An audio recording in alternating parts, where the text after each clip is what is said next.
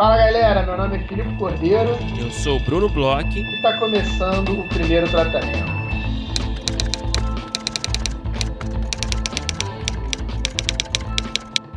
Fala, Brunão! Tudo bem? Fala, Filipe Cordeiro. Eu estou muito bem. Obrigado pela preocupação de sempre. Como você está nesse dia maravilhoso?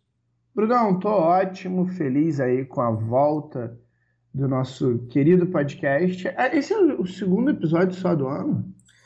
Cara, parece mais, parece menos. Parece mais, parece mais. É porque a gente já é gravou, porque a gente tá né? Tá É, porque a gente é, é a gente isso, já tá né? gravando desde de, de, do início do ano. A gente tá fazendo frente, na verdade, né? Então, a gente tem algumas semanas já gravado vários episódios. Então a gente já gravou bastante, a gente botou pouca coisa no ar, né? Essa é a verdade. Verdade, verdade. Eu tô aqui com a impressão aí que a gente já tá em julho já.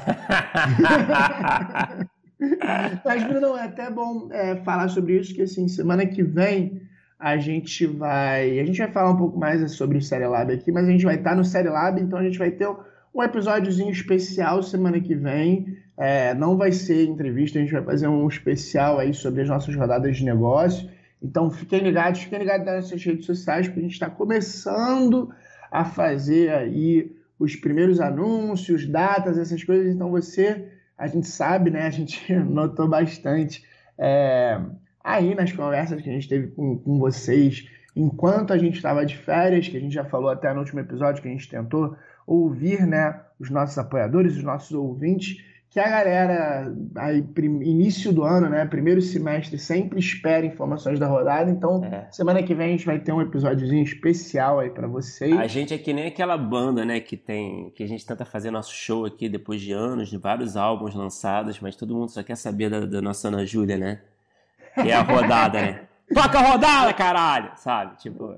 A gente Você tentando tá aqui falar de várias é coisas. Dois hermanos dos podcasts, é isso? Não, não exatamente. Mas, enfim, você entende, né? Minha analogia, né? A gente, tá, a gente, né? É o assunto que interessa a galera, na verdade, é a rodada, né? Então a, a gente pode ficar no blá blá blá é, aqui. A gente é o Toca Raul é. do, dos cantores de bar. É, tá bom. se, se essa analogia te faz feliz, tudo bem. Eu consigo me enxergar bem nela. É. Mas, Brunão, como eu comecei aqui a falar, semana que vem eu e você estaremos juntos novamente, iremos nos encontrar aí depois de uma eternidade sem nos ver, com os estados de separação entre Bahia e São Paulo, para celebrarmos com os nossos amigos do Série Lab mais um ano de Série Lab, né, Brunão? Sim, mais uma edição desse festival que é super importante aqui para o nosso mercado audiovisual, focado em séries, né, que é o assunto que todo mundo é, quer saber mais, quer todo mundo tem seu projeto de série, enfim, o assunto sempre é quente. E a gente vai estar, pela primeira vez, a gente vai estar, se eu não me engano, né? A primeira vez que a gente vai estar participando de uma mesa do Série Lab, é, que vai acontecer. O Série Lab começa agora no dia 8, né? Dia 8 de fevereiro, então é, a gente recomenda, né? Claro, né? Pô, estaremos lá e, pô, vamos lá, vamos prestigiar esse evento que é muito importante. É, começa dia 8 e a nossa mesa vai ser no dia 9 de fevereiro. É, vai ser no palco Hub, né? Que parece que é um palco novo. Parece que agora tem muitos palcos, né? Uhum. Tá maior que o Rock in Rio. Agora é o, é o palco Sunset deles, né? Teremos essa mesa no palco Hub de 10h30 da manhã até 11h15. A atividade se chama Primeiro Tratamento apresenta férias no White Lotus. Olha só, Felipe Cordeiro. Uhum. Vamos falar um pouco das nossas férias que tiramos no White Lotus, nós e todo o resto do público, né?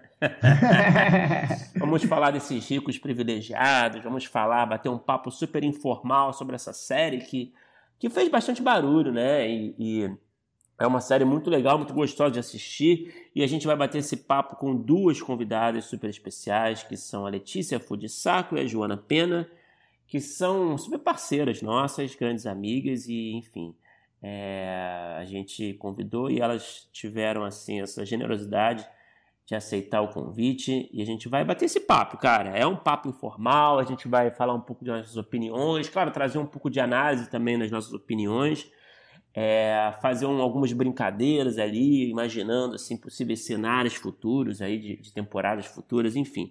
Vai Você ser tá dando spoiler já? Não, falei, foda-se. Eu, eu, não, eu não escondo nada, sou muito transparente, sou um livro aberto, né, Felipe? Então é isso. É, vai ser curto, mas vai ser, vai ser bem gostoso e vai ser bem divertido. E a gente espera vocês lá.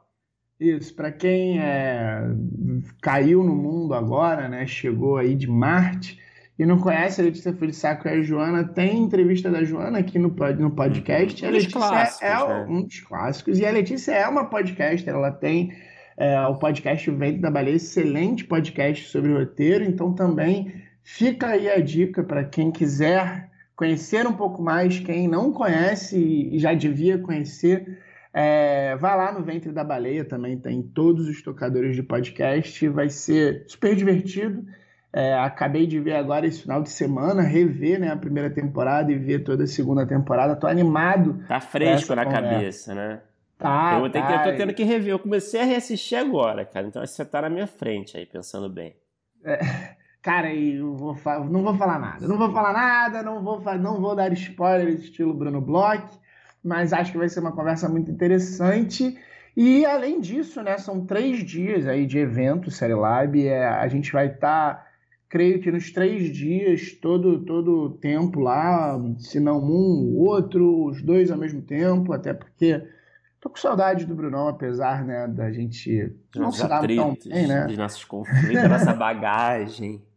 E, e o Série Lab é o que você falou, né? Esse ano aí maior, melhor e sem cortes, com palcos, com presenças VIPs, com é, produtores internacionais, produtores nacionais, tem sessão de pitching que eles chamam lá de Doctoring Sessions, né? É, rodada de negócio, uma série de, de mesas de discussões super interessantes. Tem toda essa parte do palco hub que eu tô achando que deve ser bem legal. Eu dei uma olhada aí na programação, acho que é uma coisa que também é bem interessante. Queria saber, Bruno, você é, tem algum destaque que você notou assim na programação? Cara, alguns destaques aqui que eu posso mencionar aqui, dando uma olhadinha na programação, que me chamam muita atenção, né, cara? Que programação boa, muita coisa boa rolando, muita coisa ao mesmo tempo, às vezes, né? Então, É, muitos amigos nossos, né? muitos amigos, então a gente precisa sacrificar até boas atividades, assim, né? E fazer suas escolhas, né? Tomar decisões corretas ou não. É, para tentar assistir o máximo de coisa, né? Enfim, é, cara, assim, uma mesa que acho que pode ser muito legal essa aqui sobre é, que vai acontecer no auditório principal no dia 8 de fevereiro, às 10h05, sobre novas temporadas, né? Como resetar a narrativa sem perder a coerência da série. Eu acho que esse é um tema muito interessante. A Mirna Nogueira, grande parceira nossa, vai ser é, uma das debatedoras dessa mesa. Vai ter uma mesa também sobre a turma da Mônica, né? Sobre essa coisa do, do universo, é, desse, é, do Marvel Cinematic Universe, nossa, né? Esse universo audiovisual compartilhado da turma da Mônica, com a presença do Daniel Rezende, enfim, todo mundo envolvido aí nessas produções da turma da Mônica. Vai ter uma mesa também no dia 9 sobre é, conteúdo infanto-juvenil, que vai ter a presença dele, né? André Rodrigues nosso grande parceiro aqui, e escrevia, escreve aí na nossa newsletter para apoiadores.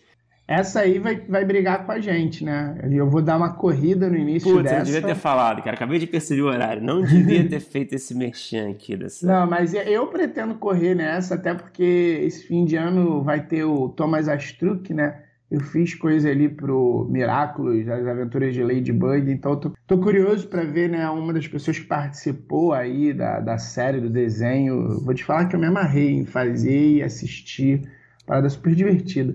Mas, mas eu vou dar uma corrida lá e depois correr para nossa. A gente vai, vai estar tá aí, né? É, lutando contra gigantes, Bruno. É, é isso, né? A gente tem que saber, reconhecer o nosso tamanho, né? É, dia 10 também vai ter muita coisa legal, vai ter uma mesa sobre animação mediada pela Karina Schulze também, que é muito querida. Vai ter uma mesa é, do Frapa, né, organizada pelo pessoal do Frapa, cenas servidas no ponto certo em The Bear. Poxa, essa olha, aí olha só muito ver, cara. Olha só esse, essa galera, Camila Agostini, Léo Garcia e Jaqueline Souza. Pô, isso aí é time dos sonhos, velho. Essa aí eu tenho certeza que eu vou. Vão ter muitos pitchings e, e, e, e, mesas temáticas, enfim, vai ter uma mesa da própria Vana Medeiros, que é co-criadora, organizadora do festival, sobre fazer um raio-x sobre a série Only Mothers in the Building, enfim.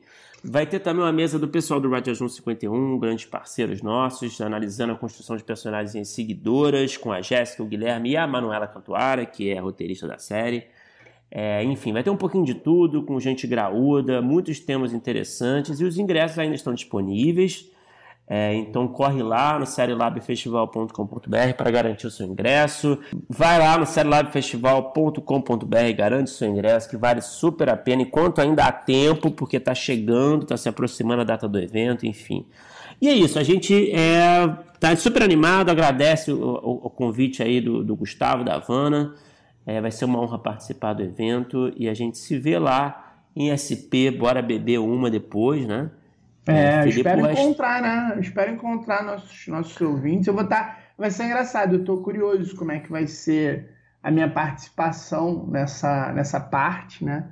Porque eu vou estar na minha cidade, né? Eu vou estar é, onde eu moro. Vai jogar em casa, né? Eu vou voltar para casa, porque assim, eu acho que, que tem um certo, um certo charme, um certo tipo de gatilho aqui na minha cabeça, Bruno, que é quando eu estou viajando para um evento desse, assim, antigamente o Série Lab era o que eu estava viajando, né? O Rota, que era esse que eu estava em casa, não sei se você lembra, teve um Rota que eu estava super ruim da coluna, então eu fui só para mesa e voltei para casa para ficar tomando tramal na veia. É, aí teve também um, um, dos rotas, eu estava fazendo um trabalho grande pro, pro não lembro se era pro GNT ou pro Multishow, e aí eu também ia rapidinho, tinha que voltar para casa para escrever. Então, assim, é, eu confesso que eu estou curioso para ver aí como é que vão ser os dias. Eu vou estar todos os dias, vai ter mais até outros representantes da Formata lá. Então, é, eu, eu gosto dessa coisa de, sabe, você poder voltar pro hotel. Então, assim, você passa antes no bar e aí você fica lá horas e horas e horas e horas e horas e horas, e aí chega na cama de hotel, acorda o Bruno, deita ali, fala umas besteiras, acorda cedo, bota uma musiquinha. Por exemplo, eu não vou, eu não vou, não vou chegar, sei lá, quinta de manhã, após a, o chopp de abertura, acordar aqui em casa e botar um musicão em casa. Eu vou ligar ali, né, meu SPTV, vou ver meus e-mails. então, eu, tô, curioso para ver como é que vai ser toda essa parte, porque você que vai estar a passeio, você que vai ser o turista em São Paulo. Eu vou ser aquele cara que está ali, né? Cara, você... foi muito bom que você, você forneceu um passeio aí por, por dentro da sua mente, assim, foi muito legal, cara. Bastidores, bastidores, né? Bastidor é sempre bom, né? Isso é verdade. A gente gosta de bastidor, a gente que é roteirista. Não, mas você não. Por exemplo, quando você está no Rota e está no Frapa, quando você, a gente esteve no Rota e esteve no Frapa, você não sente um pouco disso? Assim, ah, tô aqui um pouco a passeio também, e aí é. vou meter um pouco mais o pé na jaca? Não, com certeza, a mentalidade é muito diferente, né? O, o Rota é no Rio, quer dizer, agora eu não estou no Rio mais, né? Mas enfim, quando eu estava no Rio era é isso, é jogar em casa, você tá mais comedido, né? Você tá é. ali, você tem outros compromissos, né? Você volta em casa para sua esposa. É, agora, é, quando você tá nessa de turista, é isso, você tá meio que para isso, né? Então, você tá, com a, tá, tá mergulhado, tá com a cabeça inteira ali, né? Por outro lado, eu também estou jogando em casa, né? Conheço os bares da cidade, é... conheço ali os, os, os atalhos, né? Conheço os atalhos do campo. É, com certeza. Agora vamos falar do nosso episódio de hoje. A gente conversou aí com um roteirista que foi chefe de uma, de uma série nova, super interessante, super legal, diferentona, é, um dos maiores players aí do nosso mercado. Um cara que foi muito divertido conversar, porque teve todo um início de carreira totalmente diferente de todos que a gente viu aqui. É um cara que foi parar na África e escreveu é, reality show, escreveu o Big Brother da África. Eu acho que essa é uma das partes, uma das partes favoritas de todas as conversas que eu já tive aqui no podcast. Ele conta depois que ele foi parar é, na Endemol e contando sobre isso, uma coisa meio pirata. Não vou, não vou tô, tô dando spoiler lá, Bruno Bloch aqui, mas vale a pena escutar essa parte porque foi super divertido, super engraçado. Um cara que falou bastante aí sobre processos, falou bastante sobre história, falou bastante sobre as experiências dele, experiências no mercado. É, conta aí, Bruno, com quem que a gente conversou? Filipe, a gente conversou com o Chico Amorim, Chico Amorim roteirista, foi head de O Cangaceiro do Futuro, essa, essa série ótima de comédia da Netflix. É, o Chico Amorim também escreveu o filme Lucy Creed Vai para Marte, é, foi head de, de Doutora Darcy, escreveu Os Rony, é, escreveu Super Drags, enfim, escreveu um pouco de tudo aí, principalmente no gênero da comédia. É, é, um cara com muita bagagem, muita experiência. A gente falou é isso, né? O Felipe deu um, fez um resumo bom aí. Falamos muito assim do começo de carreira do Chico, é, de como ele se posicionou, como é que ele se movimentou, circulou pelo mercado para conseguir também é, boas oportunidades, enfim, e foi se aperfeiçoando, foi se desenvolvendo. E, e acabou se tornando esse especialista aí, vai nesse, nesse, nesse gênero. É, e cara, foi um papo muito legal, muito gostoso, muito agradável, muito divertido. E eu espero que vocês curtam. Vamos ver que foi bom demais.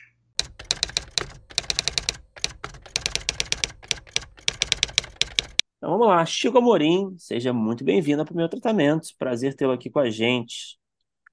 Ah, o prazer é todo meu. Estou muito feliz de estar aqui conversando com vocês. Cara, eu tava, eu tava dando uma olhada aqui, né, fazendo o levantamento dos seus, seus crimes que você cometeu, né, do seu histórico criminal. E eu vi aqui, cara, uma coisa que eu achei muito interessante na sua, na sua carreira, na sua trajetória, que me chamou a atenção foi que você tem uma passagem dirigindo e escrevendo projetos na África, né? É, Que ali loucura, em né? Angola, Moçambique. Foi, acho que está escrito aqui que foi, você foi autor e diretor da primeira tele, telenovela moçambicana. É, escreveu também um programa chamado Luanda da Sorte, né, pela televisão pública de Angola. Enfim, eu queria é, começar esse papo falando esse fato curioso, cara. Como é que foi essa experiência? Como é que você chegou lá? Enfim, conta pra gente um pouquinho. Pois é, sabe quando você está tentando muito, né, nessa, nesse meio artístico, né? Eu morava em Recife, sou de Recife, né? Então eu morava em Recife ainda e estava tentando a todo custo abrir um espaço para trabalhar com, com roteiro, com audiovisual, com direção. Comecei dirigindo algum, alguns curtas. E aí é, a- a- eu, eu tinha estava fazendo um projeto independente em Recife. E, e aí eu existia. cê- Vocês lembram de uma época? Eu não sei porque eu sou mais velho que vocês, mas Você vocês lembram de uma quanto? época que a gente. Eu tenho 44. Tá. A, a gente ia para as baladas e as pessoas ficavam tirando a foto com câmera digital, na época que não tinha câmera celular, e depois postava no, no site para você ir lá pegar as fotos e A tal. gente pegou essa época, a gente pegou essa época. É, teve um monte de casamento desfeito e namoro também, né? Porque você ia buscar sua foto e descobrir Aham. a traição da festa. Mas, é, e tinha um, um- o Romão era um dos fotógrafos de um desses sites e eu tinha chamado ele para ser fotógrafo de uma produção independente que eu estava fazendo. E, e aí eu- ele se mostrou um grande produtor e aí eu disse, ah, deixa, não vai ser fotógrafo não, vai produzir, você vai conseguir produzir. Ele disse, eu não sei o que é, o que é ser produtor, disse, é ter bom senso. Se você tiver bom senso, você produz. E aí ele começou a produzir, o projeto não deu certo, ele foi trabalhar com outras coisas aí, e um dia recebeu uma ligação e era Romão, de Moçambique, dizendo que estava trabalhando numa televisão. E eu disse, nossa, que legal, Moçambique, você trabalhando na TV. Ele disse, aí estão precisando de um diretor brasileiro. E eu te indiquei, porque eu só estou aqui fazendo isso porque você um dia me disse que eu podia ser produtor. Olha só. Olha, vê. E aí era assim, era para decidir em três, quatro dias. Tipo, tem que decidir logo, porque tem que vir logo. E aí fiquei naquela, disse, olha, bem, a única coisa que pode acontecer é eu ir, não gostar e voltar. Mas eu vou ficar o resto da minha vida perguntando se eu tivesse ido, né? Então, disse, eu vou. Também quando a gente é mais jovem, né? A gente é mais destemido, não tem muito medo do desconhecido. Aí eu disse, eu vou. E não sabia o que era. Falei rapidamente com o dono da televisão, não sabia para que era, não sabia direito nada, só me disseram que iam me dar a, a- é, transporte, hospedagem e o salário. E aí eu fui. E aí, quando eu cheguei em Moçambique, eu fiquei, ao todo na África, eu fiquei quatro anos. Fiquei três anos e meio em Moçambique seis meses na- em Angola.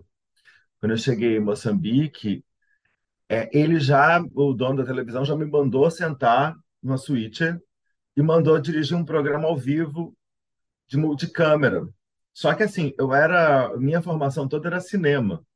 Então, eu Outra fazia take parada, a outra take, parada. coisa, né? Aham. Eu nunca tinha trabalhado com multicâmera.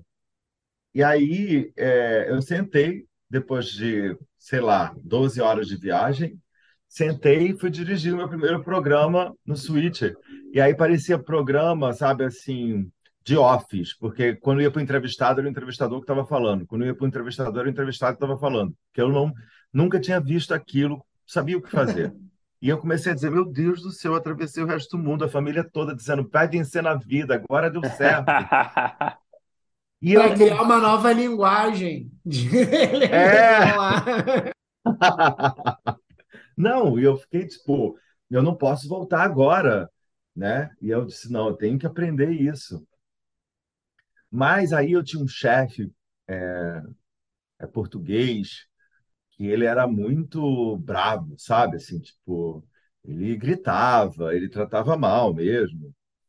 E, e ele era meu chefe direto, porque eu entrei como diretor e ele era o chefe da técnica, né? Então, por mais que estivesse dirigindo os, os programas, ele era meu chefe. E ele, nossa, morria de medo desse homem. E pior, sabe assim, tipo, ele ficava bravo, ele se largava na frente de todo mundo onde tivesse. E era muito exigente ele. E aí eu comecei a trabalhar em todos os programas. E lá, na época, eu não sei se agora é assim, isso foi em, em 2006. Os programas todos eram ao vivo porque não se ganhava com publicidade, se ganhava dinheiro com SMS. Então todos os programas eram ao vivo, mandando as pessoas mandarem mensagem. Uhum.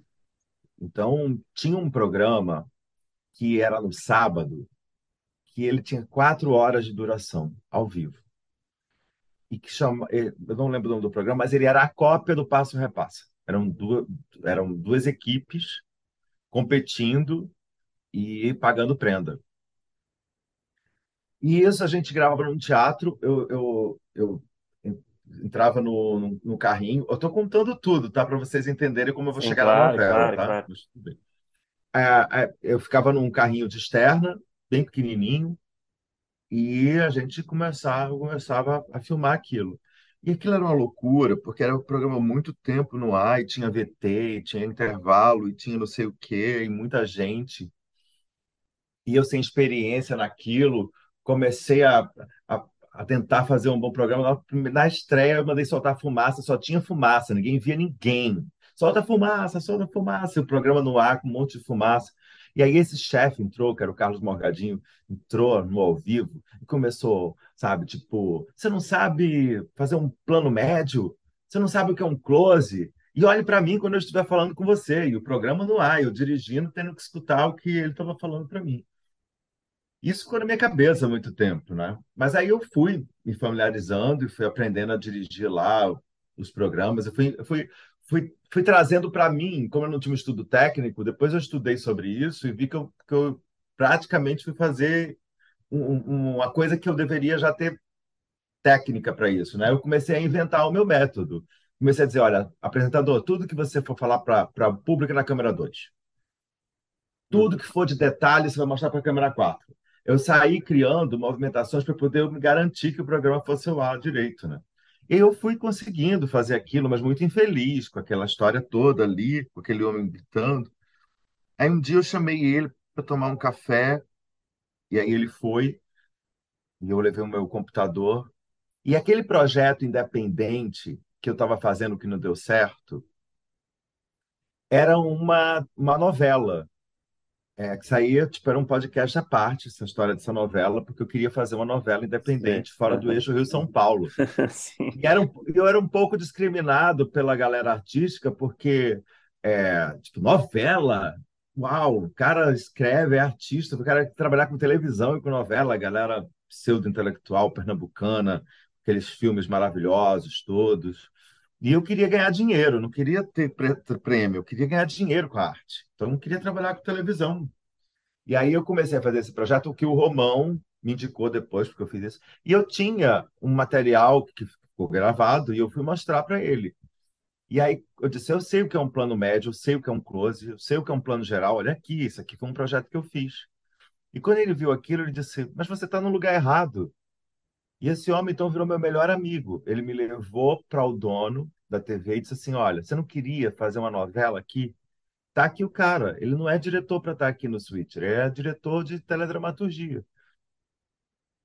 E aí o homem olhou para mim, brilhou os olhos, disse: Você consegue fazer uma novela com poucos atores, com pouco cenário e com um segredo forte que leve até o fim? Sim. Eu disse: Consigo. Claro.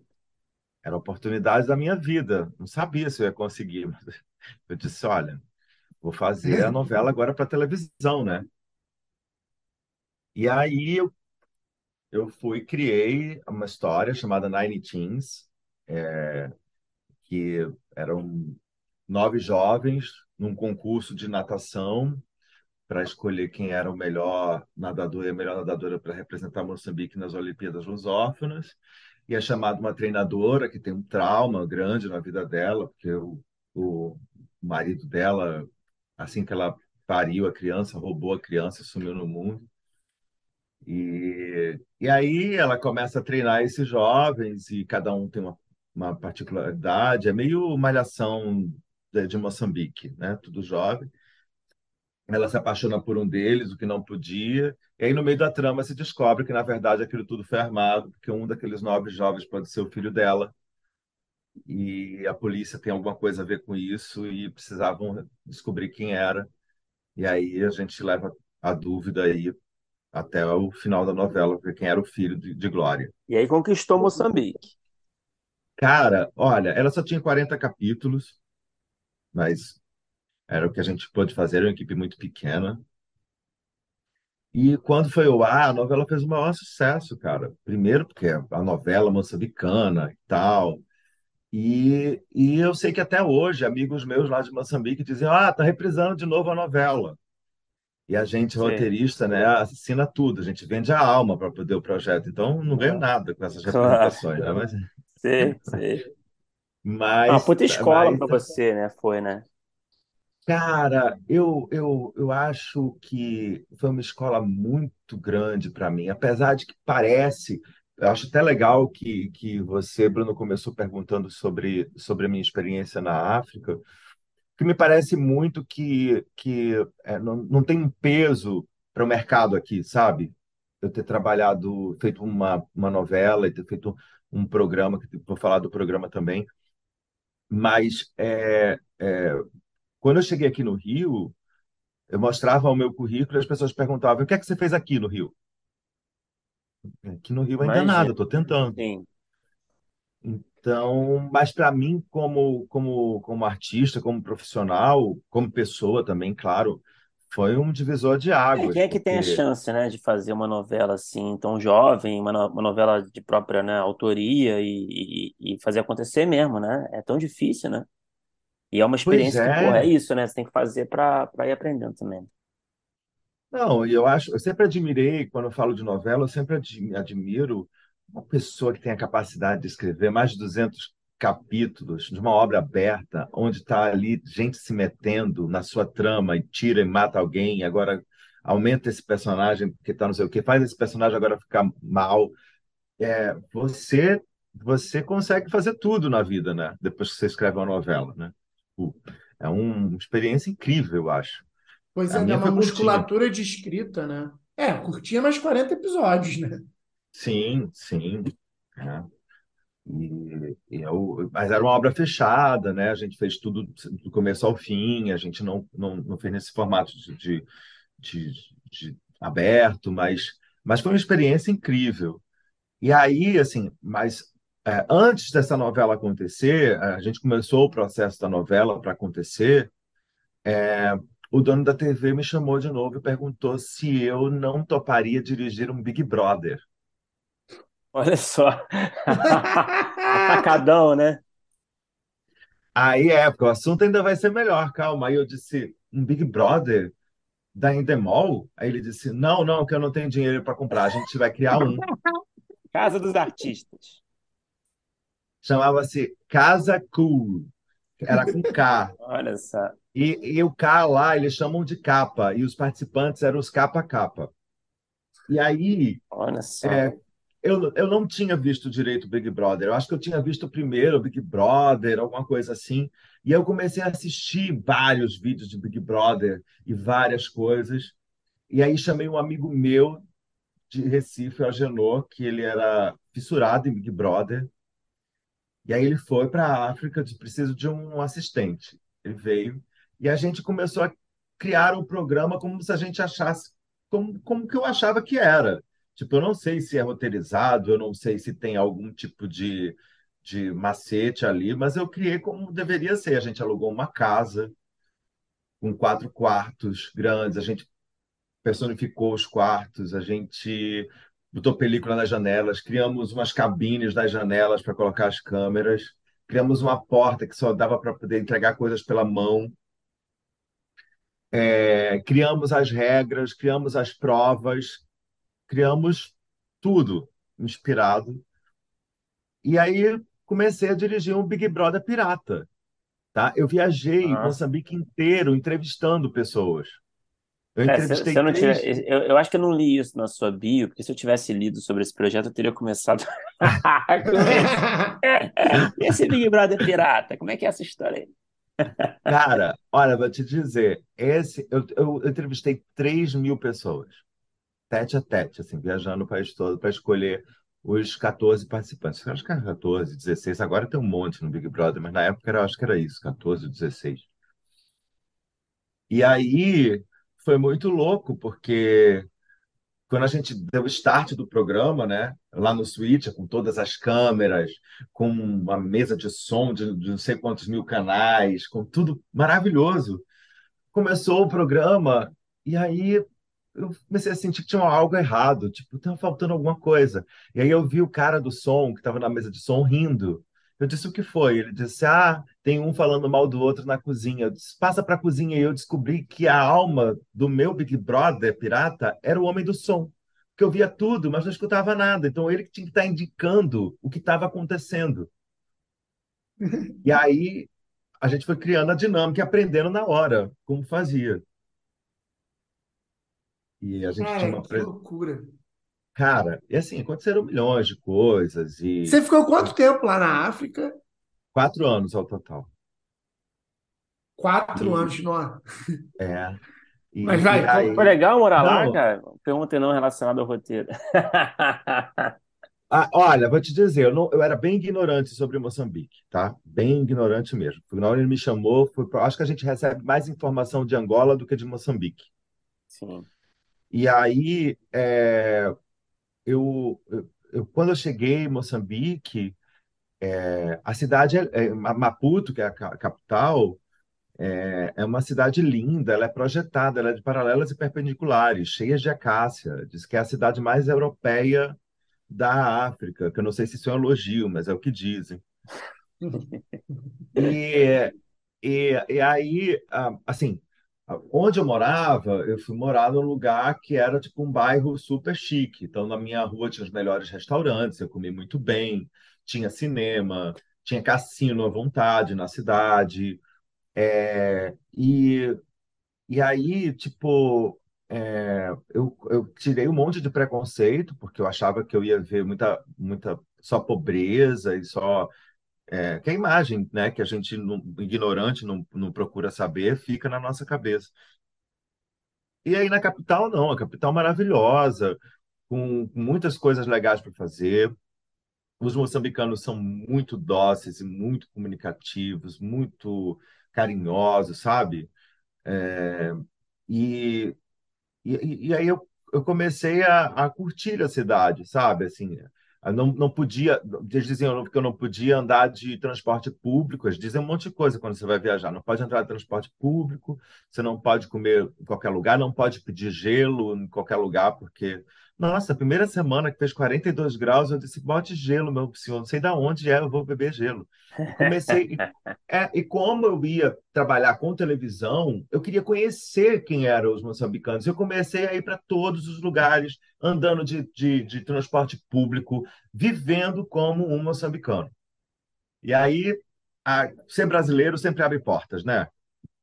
E, e sempre, sempre tive muitas alegrias lá, bebi muito, comi muita comida boa, aprendi a fazer um monte de comida moçambicana, tenho muitos amigos, mas é, é, eu, eu é, tipo, dá para você tipo, se, se divertir muito, pelo menos no lugar onde eu morava. Agora, assim, você encontra esse contraste quando você vai se afastando um pouco mais da cidade, aí você encontra pobreza, você encontra, você encontra no dia a dia na rua, as pessoas, tem muita gente é, é, é, ambulante, tem muita gente pedindo, mas não é igual o horror que é o centro de São Paulo, por exemplo, hoje em dia, que você, né, fica The Walking Dead ali, né? Né? Não, não é isso. A pobreza de São Paulo é muito mais gritante do que na uhum. época quando eu estava lá em Moçambique. Cara, que início de podcast aí, o, o início de ano com uma das histórias mais diferentes. É, e, e, aí eu queria aproveitar isso porque já tinha uma pergunta que eu ia fazer, que eu, eu dei uma, uma olhada no, no, no teu curta no Travessia que tem no YouTube, e, e aí queria somar com essa sua experiência é, da África, porque é, o curta ele é um curta super tenso e até violento em determinado momento. E, e aí você falou sobre essa sua experiência aqui, o que, que você faz, fez aqui, que te perguntaram. E quando a gente olha né, sua filmografia, a gente vê que seus trabalhos principalmente são é, no humor aqui. E aí você trabalhou com programa estilo Big Brother, com novela, e hoje em dia talvez seja aí, tá aí, uma das séries, uma das principais é, é, séries de humor recente aí nacionais. Eu queria saber como é que foi é, essa migração e essas suas experiências é, anteriores, assim, se, se o humor já era um desejo, se essas experiências ajudam de alguma forma. Olha, a, ajuda sim, claro, claro, muito. Mas vou, Vou só terminar uma coisa do Big Brother. Estou contando isso aqui porque depois de muitos anos, muitos anos, eu encontrei era a Juliana, que era a CEO aqui da América Latina do, da Endemol, e eu por acaso sentei numa mesa onde ela estava com a galera da Endemol e eu disse, eu preciso contar uma coisa. Eu dirigi um Big Brother pirata e contei toda a experiência e eles morreram de rir. Eles disseram, isso, isso deveria ser um, um programa de televisão, como fazer um Big Brother pirata. Então, tipo, o, o o payoff o jurídico não legal. curtiu muito só, né? Mas o, na mesa de. o criativo do Endemol achou. É. é, então, é, esse curto eu fiz logo quando eu cheguei da África, né? Eu voltei da África e voltei, é, o, o Travessia que você falou, e voltei assim. Sabe aquela sensação de recomeço? Porque eu voltei, fazia quatro anos, eu não, não conhecia mais nada, muita coisa tinha mudado, muita gente tinha ido embora, enfim. E eu disse, bem, eu vou tentar entender o que é que eu posso fazer. E eu disse, ah, sabe o que mais? Eu vou, vou fazer curta-metragem. Eu amo curta-metragem, tá? Se eu pudesse, eu, era curta-metradista. Ficava só fazendo curta-metragem, viajando o mundo todo em festival. E, e aí, é, mas aí eu disse, vou fazer, deixa eu juntar uma grana. E eu comecei a dar umas oficinas, umas oficinas né, de roteiro, de interpretação, lá em Recife mesmo.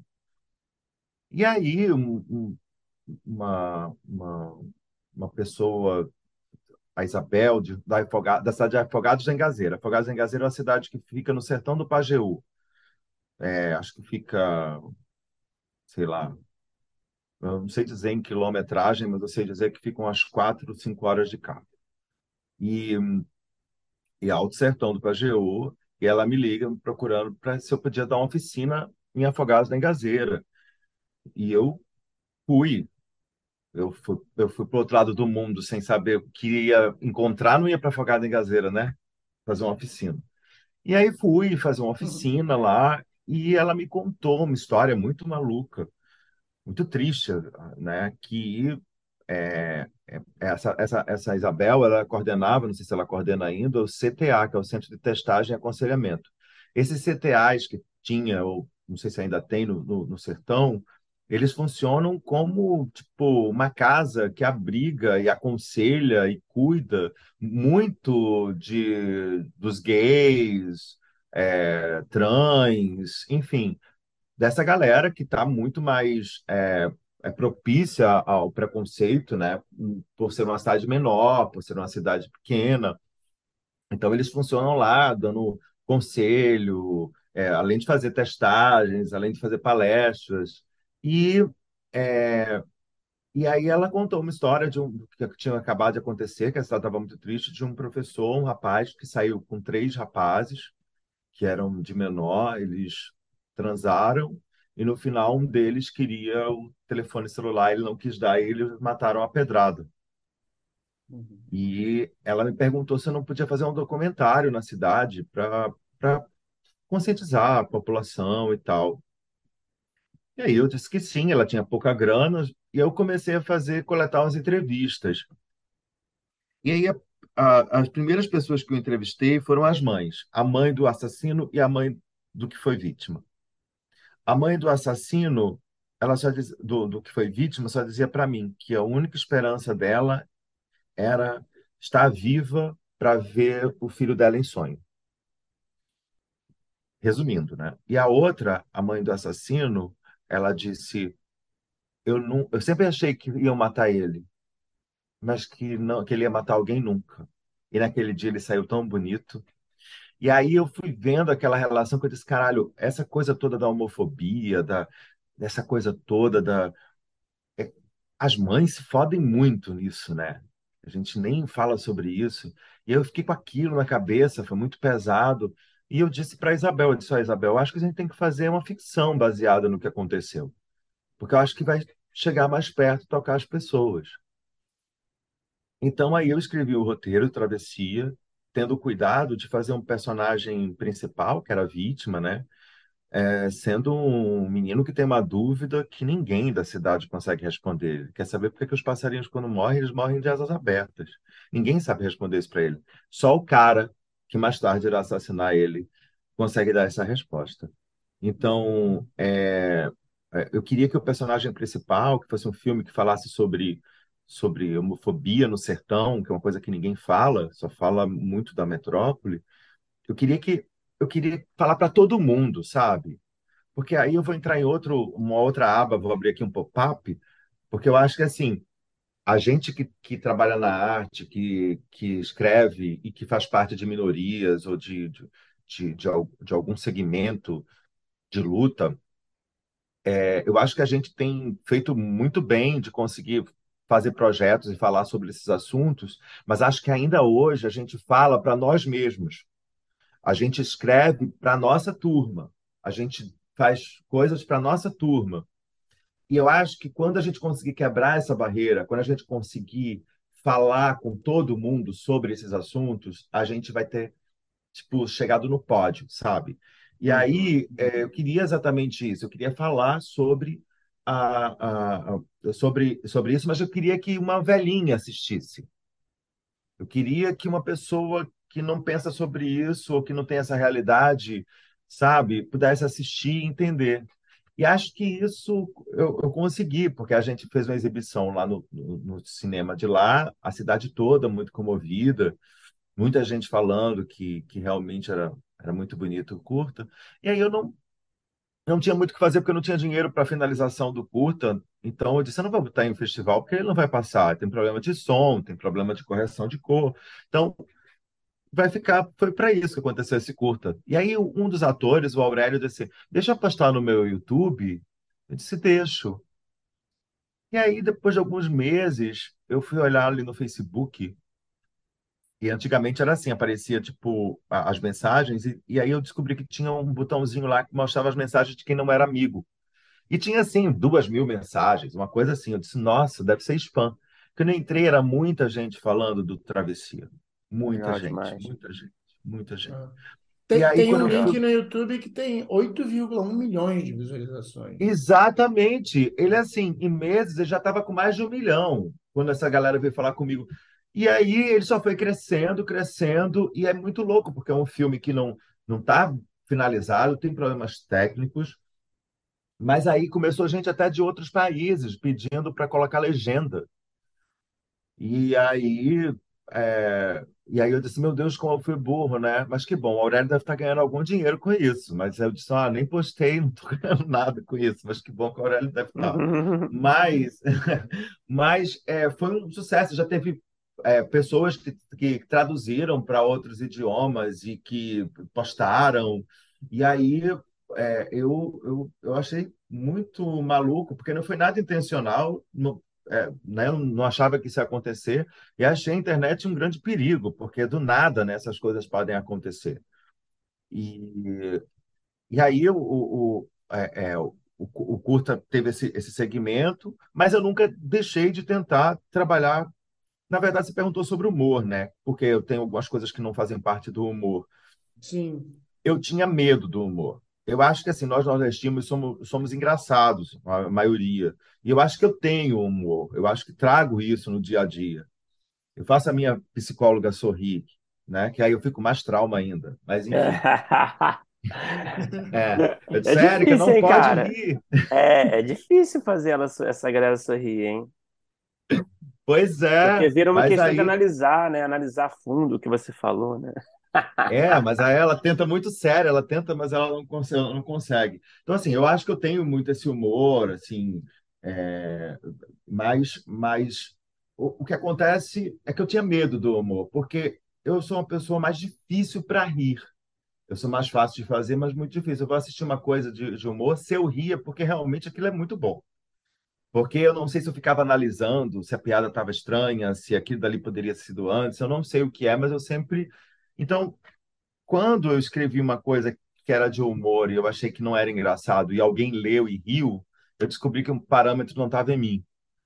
E aí eu fui tentar entender melhor sobre o humor e fui estudar, ler. Tem um livro maravilhoso do Scott Williams que chama A Ciência do Humor, Quando Rimos e Por quê. É maravilhoso esse livro. Ele fala por que que a gente ri, o que é que é engraçado, o que é que o cérebro pensa sobre isso. Comecei a estudar sobre isso, mas ao mesmo tempo eu entendi que eu tinha que ir para dentro do humor com porque o humor me fazia uma coisa megalomaníaca dentro de mim, sabe? Assim, é, o humor, é, quando você vê uma, uma, uma multidão, pessoas vendo seu, seu projeto, seu filme, sua série, rindo, gargalhando, dá um poder de Deus É, enorme. Não tem nada como isso, né, mano? Cara, a primeira vez que eu vi no sitcom que eu estava escrevendo, uma, uma plateia rindo, e eu disse, cara, eles estão rindo de uma coisa que eu pensei no banheiro enquanto eu estava escovando o dente, sabe? Tipo, isso. Eu acho que também o mercado de humor ele é muito mais aquecido, né? Você tem aí um- uma rotatividade, porque a gente, o maior filme de maior bilheteria do Brasil é um filme de humor, né? Então, eu acho que, que, que, eu, que, que o humor me convidou, sabe? O humor me convidou e eu, eu gosto. Mas eu digo que a gente que escreve, a gente escreve tudo, né? Eu escrevo até rodapé de missa de sétimo dia, não tem problema com isso. Eu adoro escrever. Acho que é um ato muito solitário, mas ao mesmo tempo sem você se sentir sozinho, porque você tem tanta gente ali com você, né? Digo, os personagens, as histórias e tal. Mas, é, mas, mas aí eu, eu quando, quando eu vim para o Rio tentar, porque eu demorei muito para tentar vir para o Rio, porque eu sempre hesitei um pouco, porque eu via muita gente vindo, não dando certo, e aí eu disse, eu vou, mas eu vou, vou chegar lá e vou escrever uma história de um serial killer, uma série de um serial killer, tem um policial federal que vai atrás dele, e aí é, eu descobri que É, isso era o sonho de muita gente, que mais tem a série de policial e de psicopata aí, e que o humor me diferenciava, né? Então, eu, eu comecei a trabalhar aqui no Rio com salas, né? Com as salas de roteirista que eu nunca tinha trabalhado. Aí você começou a escrever para o Multishow, né? A, a primeira coisa que eu fiz aqui, é, que eu digo profissionalmente, foi uma pitada de sorte, que estreou ano passado, do Pedro Antônio, e demorou assim, tipo, acho que faz oito anos que essa sala começou, sabe? Tipo assim, fazia pouco tempo que eu tinha chegado aqui. E aí foi o primeiro projeto que eu entrei numa sala, era a Regiana que estava tava coordenando, e tinha uma galera foda, uma galera do Cacete Planeta, tinha uma galera, tinha uma galera muito foda junto. E eu me sentindo ali meio perdido, né? Tipo, mas aí eu era afoito e aí dizia minhas coisas e eu vi que minhas coisas eram aceitas, elas eram engraçadas e aí você foi entendendo como é que funciona, porque é uma loucura uma sala, né? Primeira experiência numa sala de roteiro é uma loucura, um fervilhão de coisas. Você começa a entender que a sua ideia genial não pode ser genial, que uma coisa que você pensou alto é genial, que quando uma ideia do outro é genial, todo mundo concorda. Então eu acho lindo uma sala de roteiro. E aí, logo em seguida, quando eu terminei o, o filme, é, eu, eu entrei, é, porque assim, eu tinha um projeto com a Fabiana Carla, a Fabiana Carla é minha prima, não sei se vocês sabem. Caramba. E aí a Fabiana Carla tinha um projeto com ela, tentando fazer um projeto com ela de um programa e tal. E aí ela disse: Olha, o, o Boninho está querendo um programa, vamos lá, deixa eu te apresentar ele. E era aquela esperança sempre, né? Porque, coitado, me apresentou a milhões de pessoas. Todo mundo, ah, prazer, o primo, o primo nordestino que escreve, da atriz, que legal. Né? Aí ela começava a me enfeitar, sabe? Me vender. Ele dirigiu uma novela na África, ele não sei o que, não sei o que. Aí que a pessoa achava que eu não precisava de emprego, dizia, tá bom, que legal, que É. Pô, E todo ele mundo- fez o Big Brother. É, e É. todo mundo, Foi mas o é boninho deles. prima, Foi o boninho é deles. sua, sua prima não pode fazer nada. Se ela tenta, ela está tentando fazer, ela está tentando me apresentar, mas não é assim. E aí ela foi, me apresentou ao Boninho, mas eu não consegui nem vender o projeto, porque ele já tinha um projeto na cabeça dele. E aí ele disse: não, coloca o Chico. E aí eu fui contratado pela Globo para fazer um projeto do Boninho. Eu disse: nossa, agora deu, dei certo, agora eu, é agora, agora que eu vou ficar muito famoso. Vou conseguir comprar minha casa, vou conseguir fazer os projetos que só eu quero fazer, vou dizer não a um monte de gente. Mas na verdade, o projeto nunca aconteceu. Eu entrei na Globo, fiquei seis meses contratado da Globo, trabalhando lá dentro, nesse projeto, e, no final das contas, o projeto não, não aconteceu. Não chegou nem a fazer, nem a gravar piloto, nem nada. Mas esses seis meses que eu fiquei na Globo foi ainda uma escola ainda maior, porque eu estava com uma galera que já trabalhava ali dentro, que já trabalhava no mercado há muito tempo, né? Era o Marcelo Sabac, que era o diretor, que era o, que era o head, e, e tinha o Nani, o Nani, que eu não sei se vocês conhecem, mas o Nani era um cartunista, mas que era um dos roteiristas mais antigos da TV. O Nani Sim, tinha sim. escrito desde de, sabe, Chico Anísio Show, Chico Cid, Escolinha do Professor Raimundo, escreveu os programas de Jô Soares, escreveu Sai de Baixo, quer dizer, e o Nani estava lá no meio, e estava o Kaique Luna também, é, que era o, o Rodrigo Santana, tinha uma galera muito foda. E eu fui aprendendo com todos eles, assim, foi a maior escola, assim, que eu tive em relação a, a roteiro, a como funciona o mercado, ao que é televisão, né? E, e- e tudo isso eu aprendi ali. E é, eu, quando acabou o, o projeto, foi maravilhoso, porque não, na época a Globo pagava maravilhosamente bem, porque eu ganhava o dinheiro que estava no meu contrato, mas ganhava mais uma parte porque eu estava aplicado dentro de um projeto. E aí, quando acabou o meu contrato, eu recebi FGTS, recebi rescisão, recebi não sei o quê, ainda recebi um PGP, que era um- uma participação nos lucros da Globo. Então, tipo, quando eu saí assim, em janeiro, eu recebi tanto dinheiro da Globo, que ainda caía depois, que eu, eu consegui sobreviver durante seis meses com esse dinheiro que eu recebi.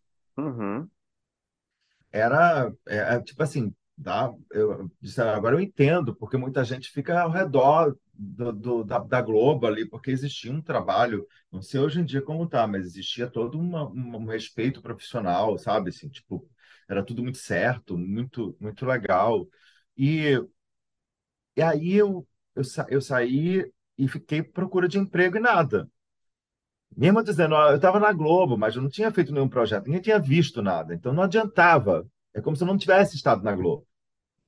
É como se eu não tivesse feito nada. E continuei tentando aquilo. E aí eu, eu encontrava de vez em quando, na noite, o Kaique Luna. E o Kaique, eu sabia que ele tinha umas. uma- Ele era head de sala no Multishow. E aí eu, eu fui na cara de pau e pedi a ele. Eu disse, Kaique, olha, aprendi tanto com você, me dá uma oportunidade de trabalhar numa sala sua. E aí ele disse, olha, eu sempre trabalho com os mesmos roteiristas, mas tudo bem, tá aqui. Aí depois de algumas semanas ele me liga e diz, olha, Chico, um dos meus roteiristas adoeceu, não foi reza minha, juro, gente. E aí, e ele disse, aí você me pediu, e aí eu tô querendo saber se você quer.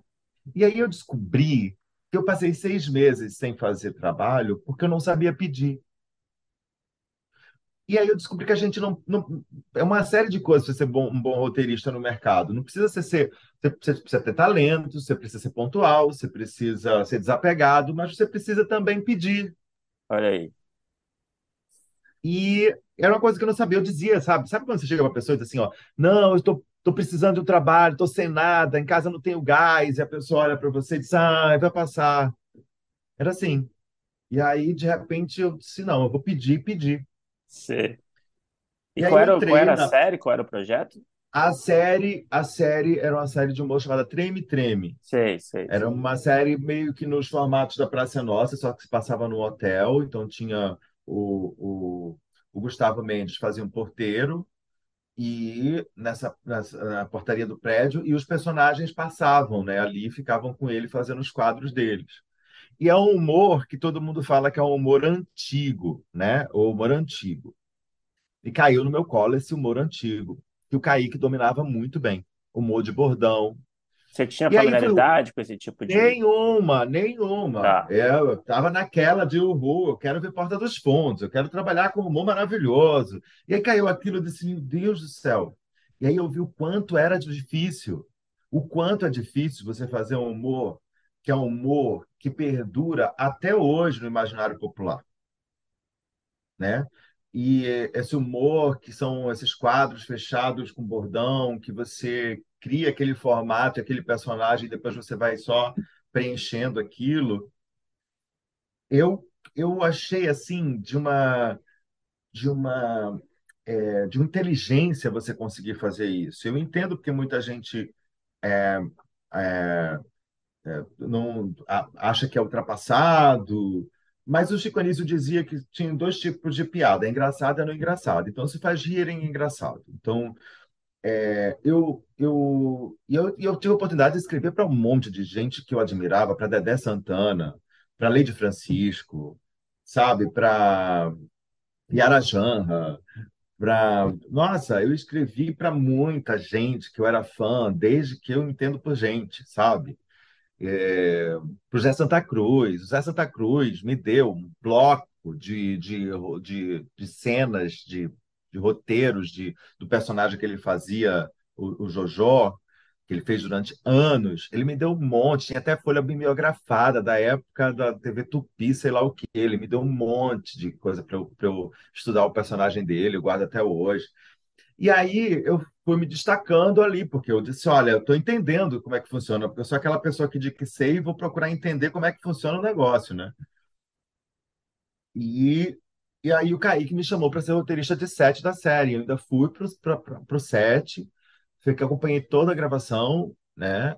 E, e, e aí eu já fui chamado por ele para entrar em outro programa chamado Baby Rose, que ele fazia junto com o Lindsay. Que era uma proposta parecida também. né?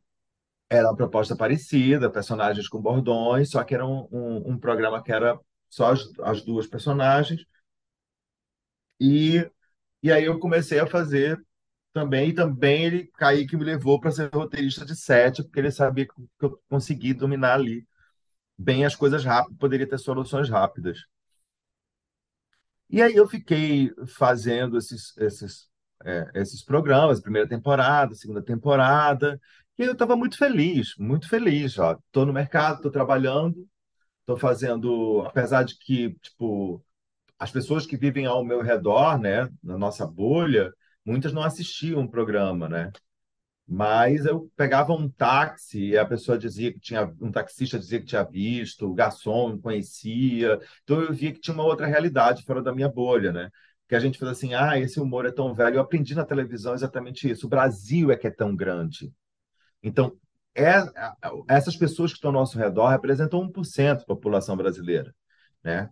Então, esse humor que a gente fala ainda fala para todos, para todo o Brasil, né? Ainda está lá. Todo o Brasil gosta desse humor. E, e, a gente teve mestres que fizeram o melhor desse humor, né? A gente teve um chicanísio. Qual é o país que teve um chicanísio? Né? Que conseguiu chegar no extremo do extremo da excelência do humor para o Brasil entender o que era humor, né? Uhum. E, e aí, é, e aí, bem, aí acabou as temporadas todas, aquela nossa vida, né? Aquela nossa vida. Estamos trabalhando, pagando as contas, acabou, e agora o que é que eu faço? Meu Deus. E eu comecei a tentar lembrar, tem que pedir. Mas a quem que eu vou pedir? Quem que eu vou pedir? Quem que eu vou pedir? E eu tinha conhecido uns meses antes o Tom Cavalcante, porque eu fui fazer o programa do Márcio Garcia com a Fabiana Carla, que era, era Tamanho Família, eu acho, não lembro. Era um programa que o Márcio Garcia fazia, que era família de artista contra família de artista, e eu entrei como agregado, né? E, ah, e aí a gente disputava, e depois a gente saiu, e, e, e fomos jantar, e aí troquei uma ideia com o Tom, e aí eu me lembrei que eu tinha trocado ideia com o Tom, disse, eu vou mandar uma mensagem pro Tom, assim, sabe? Tipo, mandei a Tom, olha, tô na área, quero trabalhar com você, tal. E aí o Tom disse para mim, respondeu de imediato, Chico, eu tô com um programa novo, vou levar seu nome. Mas isso passou, também eu não ia cobrar mais a Tom Cavalcante para ele, e aí? Não, fiquei na minha. E aí, é, eu, eu, eu, eu depois encontrei Fabiana. A Fabiana disse para mim que ia fazer um programa novo e tal, mas não me disse muito detalhe. E aí, é, no- por coincidência, é, eles estavam querendo, o Tom e, a, e o Multishow estava querendo a Fabiana para fazer o personagem é, com a protagonista com o Tom. E tinha algum problema de trâmite interno lá da Globo para liberar antigamente, quando não era uma Globo só, uma só Globo é, eles tinham algum problema burocrático de liberar o artista para cá, para lá. E, e aí eu acho que o Tom aproveitou que eu era primo dela e meio que jogou ali e, e meio que disse para Fabiana, olha, teu primo vai trabalhar com a gente. E aí ela tentou também mexer os pauzinhos dela lá. E ótimo, que maravilha. O projeto chamava Doutora Darcy. E eu eu quando entrei no eu entrei no fui fazer o projeto, quer dizer, eu queria entrar no projeto, o Tom disse que estava ok e tal, não sei o quê. Eu sei que falei com, com a galera da sala e ah, você vai, ser, vai começar no próximo mês, porque vai sair um roteirista, passou um mês nada, não, você vai entrar no outro mês, porque o roteirista não sei, mas vai sair agora. Eu sei que acabou a sala e não me contrataram. E eu não tinha, assim, né, uma uma autoestima tão grande de ligar para a Fabiana ou para o Tom para dizer: olha, não aconteceu nada. Eu fiquei Uhum. calado, disse: eu não vou fazer isso. Aí é, ele, ele disse: assim, aí fiquei na minha, aí um belo dia me liga alguém da produtora que estava fazendo e diz: olha, você vai ser contratado para ser roteirista de sete. E aí Poxa vida, eu já tinha experiência de roteirista de sete, sabia que roteirista de sete é um roteirista que você praticamente está sendo pago para, se houver alguma necessidade de mexer algo, você mexe. Então, é praticamente você fica ali às 12 horas de todo mundo, durante meses, nas gravações, esperando se tiver algum problema. E aí eu fiquei super triste. Eu disse, Poxa vida, eu queria estar meu nome nesse produto. É o Tom e a Fabiana fazendo.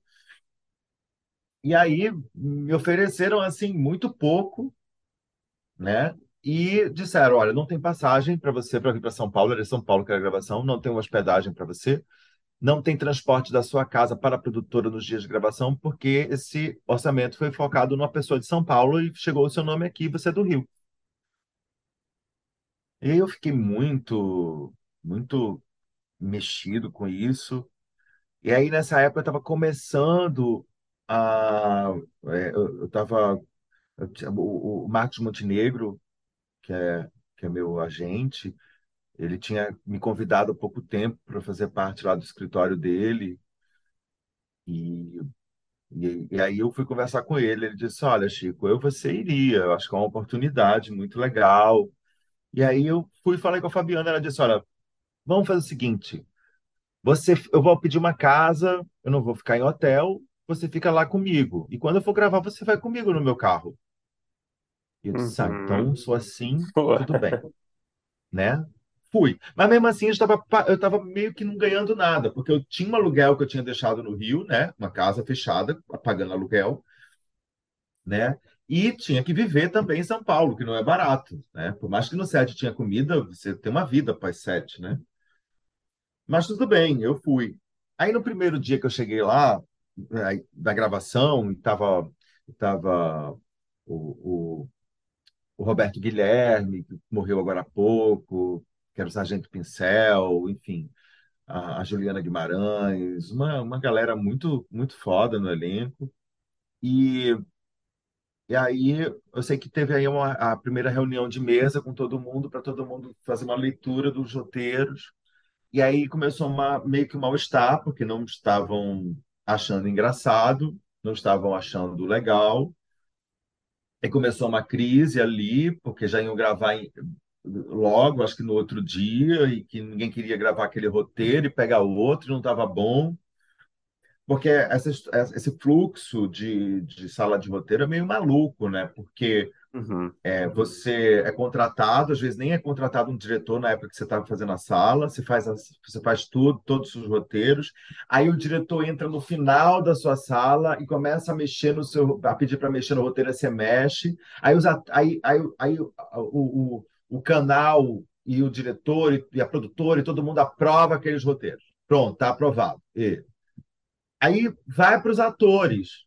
E quando chega nos atores que há alguma crise, não é o caso desse processo aí do, do doutor Darcy, estou falando do que habitualmente acontece. O doutor Darcy só era uma crise de, de, de das, das histórias. É, aí acontece, acontece que aí os atores não gostam ou não acham legal aquilo e não tem ninguém, sabe, que diz assim, não, mas esse foi um roteiro aprovado por uma galera. Esse roteiro que chegou na sua mesa, ele não chegou da casa do roteirista e voou até sua mesa, né? Ele foi aprovado por uma emissora de TV, por uma produtora de audiovisual, por um diretor cinematográfico, por um monte de gente. E não, não há defesa, vamos, muda tudo, tira tudo e faz tudo que tem que fazer de novo. Então, roteiro é uma coisa que nunca acaba. Até na, na edição, quando alguém tira uma fala de alguém, está mexendo no roteiro, né? Então, não, não para nunca. Sim. E, e aí, ah, eu, eu fui afoito mais uma vez, levantei o dedo no meio daquela galera toda, fodástica que estava ali, disse assim: Eu sei como salvar os roteiros. E aí todo mundo, vram, vram, vram, yo, yo, yo. Aí, cara, eu fiz uma loucura, mais uma da minha vida. Aí eles disseram: Você consegue salvar? Consigo. E aí, eu levava os 20, eu levei os 20 roteiros para casa, aqui uma sala. Passou três meses para fazer, que não agradou a galera que ia, que ia filmar, né? Mas que estavam aprovados, estavam ali. E, e passava a noite, eu passava a noite reescrevendo o, o roteiro que ia gravar no outro dia. A- Aí eu dormia assim três, quatro horas, acordava, ia para a gravação, passava 12 horas no estúdio, voltava para reescrever. Então eu reescrevi os 20 roteiros junto com o, o, o Gueré, que, que é incrível, que estava perdido lá, porque ele ficou sozinho nessa história de roteirista de sete. Eu cheguei do nada. E aí eu disse, Gueré, olha, a gente, eu vou salvar isso. E ele disse, Chico, mas isso é muito pra gente, vamos fazer.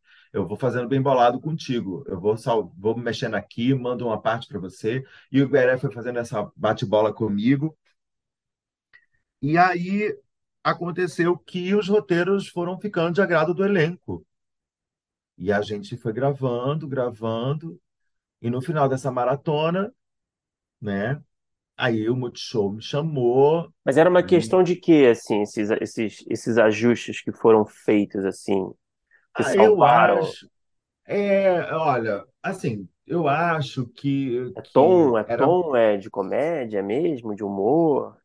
É a Eu acho que assim, tinha, tinha muita, tinha muita questão nos roteiros do seguinte, eram, eram, eram 20 episódios de 45 minutos, que já é improvável no, Nossa, né? sim. Geralmente são 30 minutos. É difícil, né? E aí eu acho que é, é, tinha uma, uma dinâmica, eu acho que faltava algumas, alguns conceitos ou algumas dinâmicas para poder dar ritmo, talvez. É, por exemplo, o Tom Cavalcante, ele, ele fazia uma outra personagem que era a doutora Darcy. Então, ele tinha o Darcy, que era o pai de família, que se vestia, travestia de doutora Darcy para ser psicóloga e ganhar dinheiro, sustentar a família. Então, eu comecei a criar uma dinâmica que tinha que sempre que a doutora Darcy demorava um pouco a aparecer, que primeiro o Tom tinha que aparecer como pai, então tinha episódios que só aparecia a doutora Darcy, não aparecia ele de pai, tinha episódios que a doutora Darcy aparecia muito pouco. Então, eu acho que assim, foi uma questão de quebra-cabeça mesmo, de reorganizar as coisas e, e criando e criando um- uma, sabe, uma, uma, uma cara para o programa, dando um Sim, formato, claro. um conceito para ele, né? Uhum, sim, total. E aí, é, no final de tudo, o Multishow me chamou e disse: Olha, Chico, você fez um trabalho de redação final. Isso que você fez foi redação final e você vai assinar como redator final. E aí, aquele trabalho que era um trabalho que, meu Deus do céu, vou ou não vou, foi o trabalho que me Mudou abriu tudo, né? portas para, logicamente, que foi bem sacrificado, né? Você imagina que, que é você ter que reescrever roteiro, Claro. Né? E, e gravando ao mesmo tempo, e também uma, valeu né? a pena, né? nossa, muito a pena, muito. E é um Mas, projeto que eu sim, adoro, sabe? Assim, tipo, eu amo. A, a, a, a- são duas temporadas do Doutora Darcy. Assim, a primeira temporada, para mim, é um xodó. Eu gosto muito, sim, sabe? De, eu acho muito engraçado. A gente recebeu umas críticas muito positivas em relação ao, ao projeto. E, e aí, logo em seguida, Doutora Darcy, aí o, o, o- fui chamado pelo Multishow e, e aí me convidaram para fazer um projeto do zero com eles, sim, sendo o head, é, que era os Rony, sim, que era com o Whindersson Nunes, o Tirulipa. Na primeira temporada teve o Carlinhos Maia, depois o Carlinhos saiu. Mas a ideia, só tinha uma ideia, uma- um sitcom de uma família nordestina. E eu agradeço ao Whindersson, que não, não conhecia ainda na época, porque ele disse: Eu quero que seja um chefe de sala de roteiro nordestino. Não me põe sim. gente do Sul para escrever como se fosse nordestino, não. Mas, E eu sim, acho que eles sim. não. E eu acho que eles não conheciam nenhum roteirista nordestino e eu estava por ali e me chamaram. Acho que foi por isso. Mas. Mas é bom até você falar isso, que a gente faz até um link com o cangaceiro, né? É, Primeiro eu queria saber, né? Você acha que hoje em dia o mercado está em busca é, de uma de vozes que venham de fora do eixo Rio-São Paulo? Assim, você acha que essa busca é mais presente, é mais frequente, é mais forte? Você acha que está acontecendo isso de fato? Você acha que você está se diferenciando também, de certa forma, por ter essa voz? E também queria saber como é que o projeto do Cangaceiro do Futuro chegou até você se você já gostava do trabalho do Alder, se você já conhecia o Alder, por exemplo, enfim, como é que foi entrar como head, né? Você atuou como head nesse projeto, certo? Sim, sim. Enfim, fiz um monte de pergunta aí. Não, maravilha. Eu também não parei de falar um minuto, né? É, só falando, falando, falando, mais que o homem da cobra. Mas esse que é o É, objetivo do podcast. é, pois é, mas vocês podem ir me interrompendo, pelo amor de Deus. Bem, eu acho, respondendo a primeira pergunta sua, né? Eu acho que assim, o, o mercado está dando vozes. Eu acho isso muito legal. A gente está conseguindo ver aí é, salas diversas, né? E basicamente sendo sendo eu acho que é muito legal isso da gente conseguir ver as diferenças juntas, né? É isso que é uma sala de roteiro, né? É- são ideias, pessoas com vivências diferentes, com histórias diferentes, trazendo as suas contribuições. Eu acho que assim, o, o, o, a- o, o humor, né? Tinha, tinha, tem espaço, tem muito espaço, tem, tem muita coisa acontecendo de humor, mas acho que sim, acho que a partir daí, quando, quando eu fui chamado para encabeçar os Rony, que era um projeto de uma família nordestina, eu acho que, que ficou claro para mim que era um lugar mais confortável, tanto para a minha criação, para o meu mundo, como também para o próprio mercado. Eu acho que sim, quando você tem uma coisa nordestina e você não tem é, principalmente nordestina, né? Porque é, e que ainda é uma, uma, ainda é uma abrangência isso que eu estou falando, porque se você for olhar devagarzinho, a esmiuçar, é, Pernambuco tem uma cultura, tem um sotaque, tem umas expressões que são diferentes do Ceará, que são diferentes da Bahia. Então, assim, a gente às vezes engloba o Nordeste como, como tudo, mas a gente tem muitas diferenças. Claro, com certeza, com certeza. É o mundo. Né? Mas acho que é mais fácil a gente no Nordeste sair buscando referências dos outros lugares ali. Acho que o João me trouxe essa consciência de que, que eu desistisse de vez de fazer uma série de, de um psicopata é, e passasse a trabalhar com humor e com o Tem Nordeste. tanta gente já fazendo, né, série de psicopata. Deixa o resto da galera fazer, né? Não é? É, pois é. Não, eu, eu, eu- me dá muita felicidade, sabe? Fa- Fazer o, o, é, humor, como eu falei antes, né? Então, tipo, você, então assim, você, você ter a chance de que eu tive, tive muitas chances maravilhosas. Essa do Johnny, que foi que, que abriu e, e, as portas para esse lugar, né? O meu lugar de fala, no caso, é que eu também gosto muito, gosto muito, fui muito feliz. A gente escreveu três temporadas. É, Eu tive a sorte de trabalhar com, com o, Cezinha Rodrigues e o Re- Regis Faria como, na direção, e assim, maravilhosos, incríveis. O Cezinha é um, um diretor daqueles que você quer levar para casa. Digo, ai, Cezinha, ah, você me fez ficar mal acostumado, quero que todo mundo dirija como você. Mas eu tive sorte de trabalhar com diretores maravilhosos. Então, ah, e aí, é, nesse, nesse quando, né, voltando só um pouquinho para poder responder a você a história do cangaceiro, eu tinha feito, eu tinha escrito, logo depois que eu fiz uma pitada de sorte, eu tinha escrito um projeto, um projeto, eu tinha escrito o filme Lucy Creed vai para Marte, que, tam, que estreou há dois anos. E que também demorou esse tempo todo para estrear. Aham. E aí, é, e aí o, o- a, a- a Downtown gostou muito e ele e a Downtown acabou indicando para a Glass, eu e o colega meu que a gente estava fazendo de início, depois entrou a Dadá, que era o Cadu, a, a gente estava escrevendo, depois entrou a Dadá Coelho no roteiro, mas a gente começou inicialmente e aí a, Downtown Filmes gostou tanto que indicou a gente como nordestinos para escrever um projeto para Glass e era um projeto de um filme com Halder. Mas aí a gente começou a fazer contatos e negociações e o, o projeto foi para outros caminhos e a gente não, não trabalhou juntos aí, mas a gente se conheceu, conhecia a Maíra, conhecia o, o Halder. E eu já eu tinha conhecido o Halder através da Fabiana, viajando no Festival do Ceará, a gente, aí eu conheci o Edmilson. Aí logo depois eu fui para Los Angeles com um documentário que, que ganhei como melhor documentário do Labrife, lá do Festival de Los Angeles. E aí eu, eu fui para casa do Edmilson, conheci a família dele. E aí tinha uma relação muito legal, mas sempre tinha uma pontadinha assim no meu coração de dor quando eu via assim a série do Cine Hollywood sendo produzida e não sei o que. Eu disse, ai, poxa vida, mas o Howard e o Edmilson não me chamam. Queria tanto trabalhar com eles, tanto trabalhar com o Halder, tanto trabalhar alguma coisa para o Edmilson. E eu dizia, né? Ah, vai chegar a oportunidade, a gente vai fazer e tal. E a gente entende muitas vezes que é, muita gente se mete nessa nossa, né, nossa, nossa área do, do roteiro, né?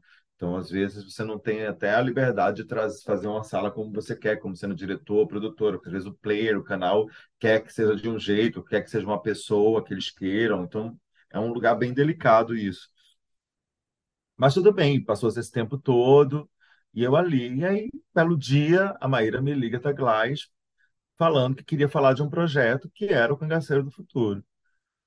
E aí, é, e aí, tipo, eu fiquei assim, muito mais feliz, porque eu digo, não, tem, o Halder tem um monte de sucesso, mas esse projeto é muito especial, eu pensei. Uhum. Na hora que eu soube assim, a premissa que tinha, eu disse, não, isso é muito especial. E aí a Netflix dividia, não sei se que toda hora muda isso, mas é mais ou menos uma prática do mercado, né?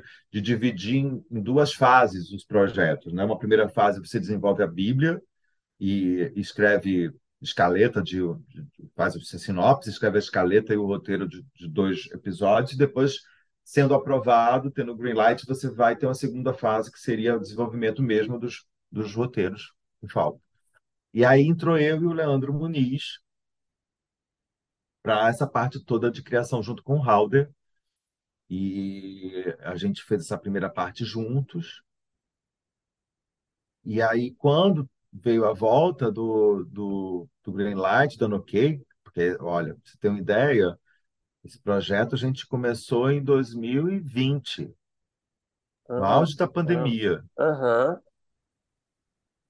E é tudo demorado no nosso meio, né? E aí É, a A gente gente, a gente, a começou. gente tem a sensação, às vezes, que com, tipo, sei lá, pega um Halder, né? A gente, pô, um nome grande como ele deve ser rapidinho, né?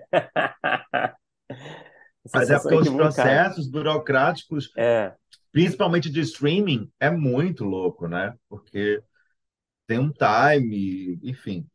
E aí a gente foi. E aí, quando deu um green light, aí a Gladys já me convidou para ser chefe de sala. O Leandro já estava no outro projeto, eu acho. E aí, é, e aí a gente formou junto, né? Todo mundo falando, uma sala maravilhosa, com a Clara Deac, que ela já deu entrevista aqui para vocês, né? O Paulo Leira, o Lucas de Rosa, e tinha a Priscila Maria, que era assistente. E aí é, foi um projeto muito. Sabe aquele projeto que você acorda com vontade de escrever? Tem uns que você sim. acorda e diz, meu Deus do céu, eu tenho que Aqui é pegar um naquele job meio roteiro. mala, né? Sim, é, né? Aham. É, porque a gente pega tudo para poder É, pagar as contas, né? E aí, esse não, era um projeto que era encantador, porque ele tinha cada vez mais coisas ricas. E aí, a gente mergulhou meses estudando sobre o cangaço, sabe, cara? Por mais que eu nordestino, por mais que a gente tenha essas referências, mas você não, não aprofunda para entender direito o que foi o movimento do cangaço, o que foi Lampião. Nossa, eu vi tudo de filme, eu li tudo. E o Halder entende tudo, né? O Halder é, é, um- é bem o mundo dele. E aí ele é, e ele ali formando também. Então foi tudo muito muito gostoso de trabalhar, sala muito gostosa, equipe muito gostosa. O Halder é maravilhoso porque ele está ali na sala mas ele está ali não como diretor, sabe? Ele está como um colega, contribuindo, querendo, querendo é, escutar as coisas, e, e ele vai trazendo a visão dele de diretor para aquilo, que ajuda muito. Não, isso é difícil de fazer, ou isso daqui eu sei fazer com os pés legal, nas legal. costas. E é legal ter aí, alguém que está, é isso, né? Que que está acompanhando a sala, que vai participar do set, que consegue trazer uma união também, né? Do material, né? União de é, se a gente começa uma sala já tendo diretor, já é maravilhoso, né? Porque eu, no final das contas, o que vai ao ar é o bom gosto do diretor, é o que o diretor escolhe, é o que o diretor, né? Então, é, quando a gente vai, tem um diretor ali presente para estar ali, e, e- que é, que é criativo também, como o Halder, é maravilhoso. Então, aí, aí o, o Halder a gente passava horas na- a mais na sala, e trocando ideia, conversando sobre referências. E o Raul é um artista completo, né? Ele é pintor, ele entende de música, ele só não sabe fazer o, o ponto do mel de abelha. Mas o resto, Raul E como é que você, Chico, como é que você assim compara essa experiência escrevendo uma série Netflix com o tempo que você passou no Multishow, assim, de, em termos de processo, de etapas, de, de é, até de colaboração criativa com, com o canal, com a plataforma?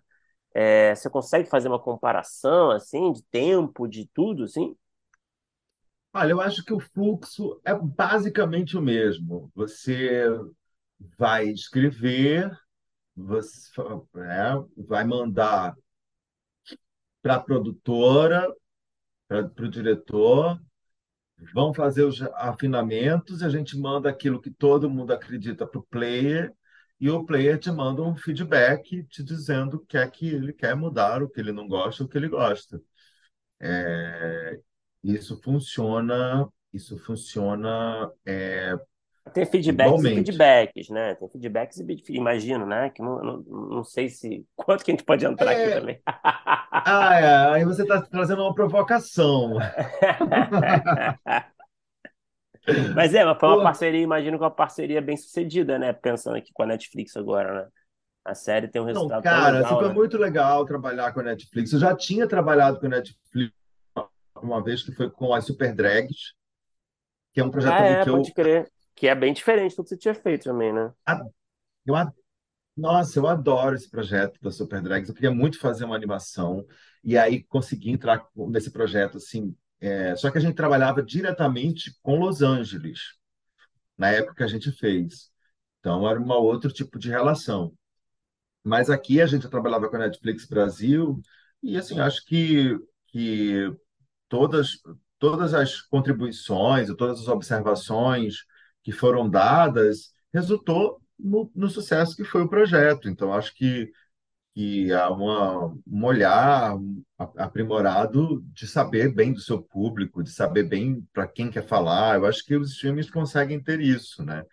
Apesar de que tem muita coisa que acaba entrando aí como soluções mágicas, como fazer tudo com um monte de influência, porque eles têm muitos seguidores e vai ter muita gente vendo, que eu acho que isso já está chegando no mercado a, a ver que isso não é bem assim, né? Tem umas coisas aí de resultado, mas eu acho que em termos de da nossa sala foi muito legal, porque em nenhum momento eles eles quiseram tran- é, é, traduzir os termos nordestino, a, a, a questão cultural, sabe? Vamos fazer um projeto nordestino raiz. E porque geralmente TV, que aí é outra, tudo bem, streaming é TV, né? Mas na TV aberta ou na TV fechada, existe uma preocupação de que o público não vai entender, né? E aí, por exemplo, quando um personagem pega uma macaxeira e diz assim: ah, essa macaxeira tem que ter um personagem do lado para dizer assim: ah, a macaxeira é aipim, não é? Eu digo, mas gente, uma pessoa está pegando a macaxeira na mão. Todo mundo está vendo que aquilo é aipim, é Uhum. macaxeira na mão dele, chamando macaxeira, mas está ali. Mas geralmente é isso que acontece numa TV aberta ou numa TV fechada, que, que eu acho que assim, que acontece muito hoje. Hoje a TV, a TV aberta não tem mais humor, mas teve uma época que a gente tinha programas de humor na TV aberta e programas de humor na TV fechada que eu achava que estava trocado. Que o que estava sendo feito na crer. TV fechada devia ir para aberta e o que estava sendo feito na aberta era para fechada. Mas é a roda do público, né? O público vai rodando e hoje, por exemplo, os streamings querem ser populares, né? Querem ser mais populares. Então, os streamings estão chegando com projetos que poderiam muito bem estar passando numa TV aberta, né? Então, a- a- acho que, que, que existe, existe só um problema que eu acho, e não falo, e não falo desse projeto do Cangaceiro, não, porque a gente tinha muitas pessoas que entendiam de humor dentro do projeto, mas muitas vezes o que eu acho que fica um pouco ruim para quem é do humor, quem escreve humor, nesses fluxos de trabalho, é porque muitas vezes as pessoas que estão encarregadas de dar feedback de roteiro ou de analisar, elas não entendem de humor. Elas nem sequer, às vezes, têm Sim. senso de humor. É, pode crer. Total. Então, a pessoa que entende de roteiro, que entende de coisa, mas, por exemplo, muitas vezes eu tenho que. Eu sou, eu sou muito desapegado, tá? Se mandar jogar fora, eu jogo fora. Eu só, eu só pontuo algumas coisas, talvez para esclarecer. Mas eu sou desapegado. Mesmo não concordando com o feedback, eu digo, bem, vamos mudar. Não gostou, não gostou. Então, mas, por exemplo, muitas vezes eu me deparo em ter que dizer para a pessoa: você leu o roteiro em voz alta? Porque roteiro de humor a gente lê em voz alta. Quem lê roteiro em voz baixa ou calado é porque não, não entende de humor. Porque muito do humor também está na sonoridade, em Sim. trocadilhos, né? Então, é, começa por aí. E aí eu acho que tem um, um processo que, que deveria é, ser mais bem cuidado, bem pensado, mas eu entendo que ainda é uma arrumação do mercado de tentar ver. Mas não quero crer que seja um preconceito com o humor. Eu não quero crer que seja tipo, ah, é um, é um projeto de humor, põe qualquer pessoa, põe fulano que trabalha com terror no humor que ele vai saber fazer bem, sabe? Tipo, não quero pensar que é isso, quero pensar que é uma questão de reestruturação do mercado. Com certeza. É. Ô Chico, a gente tem o bloco final, né, que a gente faz aqui com a galera que conversa com a gente, as mesmas perguntas para todo mundo, tá bom? Tá, Então, vamos embora? vamos. Vamos lá. Qual é o melhor roteiro que você já escreveu, na sua humilde opinião? Pode ter sido produzido, pode não ter sido produzido, é, pode ser qualquer formato, curta, episódio de uma série, uma série como um todo, um longa, vale tudo. Olha, eu eu eu posso dizer para você que é o meu último roteiro que eu escrevi agora de curta-metragem, porque eu acabei fazendo uma pós-graduação agora em direção para TV pela Cal. E aí o TCC era um curta-metragem, que eu escrevi um curta-metragem é, chamado Cinco contra Um, que é uma denúncia da homofobia no futebol. E eu amo esse roteiro. Eu filmei, estou editando o curta, é, mas assim, é um roteiro que eu consegui tudo só para as pessoas lerem o roteiro. Eu consegui muita coisa só porque as pessoas, eu quero que esse projeto exista. As pessoas abraçaram o projeto por conta do roteiro. Então, eu acho que é esse. Até porque não teve muita interferência. Foi minha redação final, eu que fiz o meu, meu mesmo feedback, então eu sinto ele muito meu. E, e é o recente, então eu acho que é o que eu mais gosto. E qual é o pior roteiro que você já escreveu? Pode não ter sido produzido também, tá? Pode ser qualquer formato.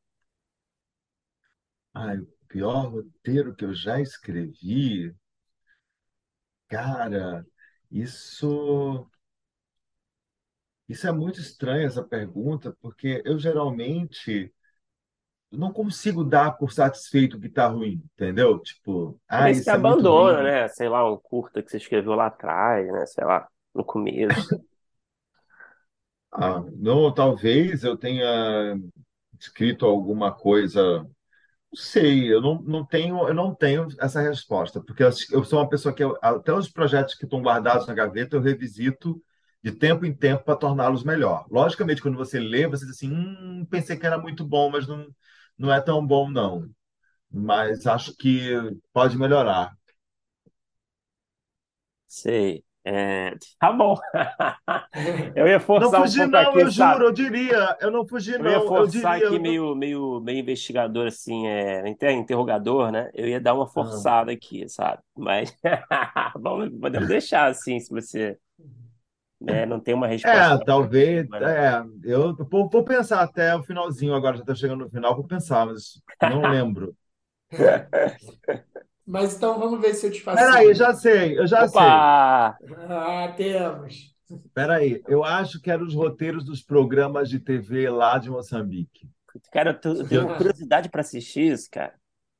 Olha, pois é, louco, porque eu não Aonde que tenho, eu eu tenho encontro algum. isso, Chico?